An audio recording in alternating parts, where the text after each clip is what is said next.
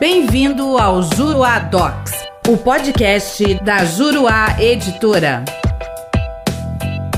Olá, tudo bem? Eu sou o professor René Hellman e neste podcast nós vamos falar sobre o conhecimento do juiz sobre mercado imobiliário e a necessidade de perícia. No julgamento do recurso especial 1.786.046, que foi relatado pelo ministro Moura Ribeiro, a terceira turma do STJ, por unanimidade, reconheceu que, ainda que o magistrado tenha conhecimento a respeito do mercado imobiliário de um determinado local, ele não pode, é, esse conhecimento né, não pode ser equiparado às regras de experiência comum, concluindo-se então pela necessidade de realização de perícia para avaliação do bem penhorado. Nos termos do voto do ministro relator, abro aspas, as regras ou máximas da experiência designam um conjunto de juízos que podem ser formulados pelo homem médio a partir da observação do que normalmente acontece. Reúnem proposições muito variadas que vão desde conhecimentos científicos consolidados, como o de que corpos metálicos dilatam no calor, até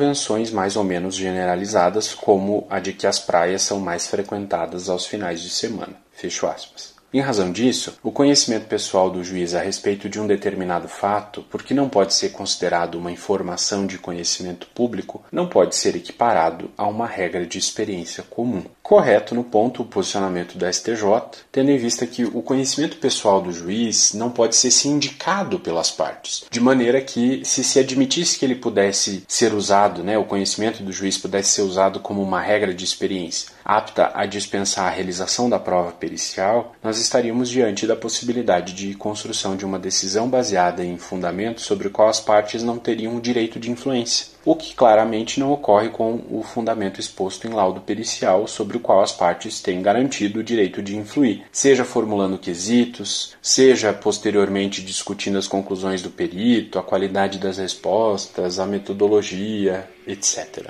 Quer saber mais sobre o assunto? Venha conhecer os meus comentários ao CPC de 2015 na plataforma juruadocs.com. Espero você lá. Até a próxima. Nosso podcast fica por aqui. Com o Juruadocs, faça mais, faça melhor. Até o próximo.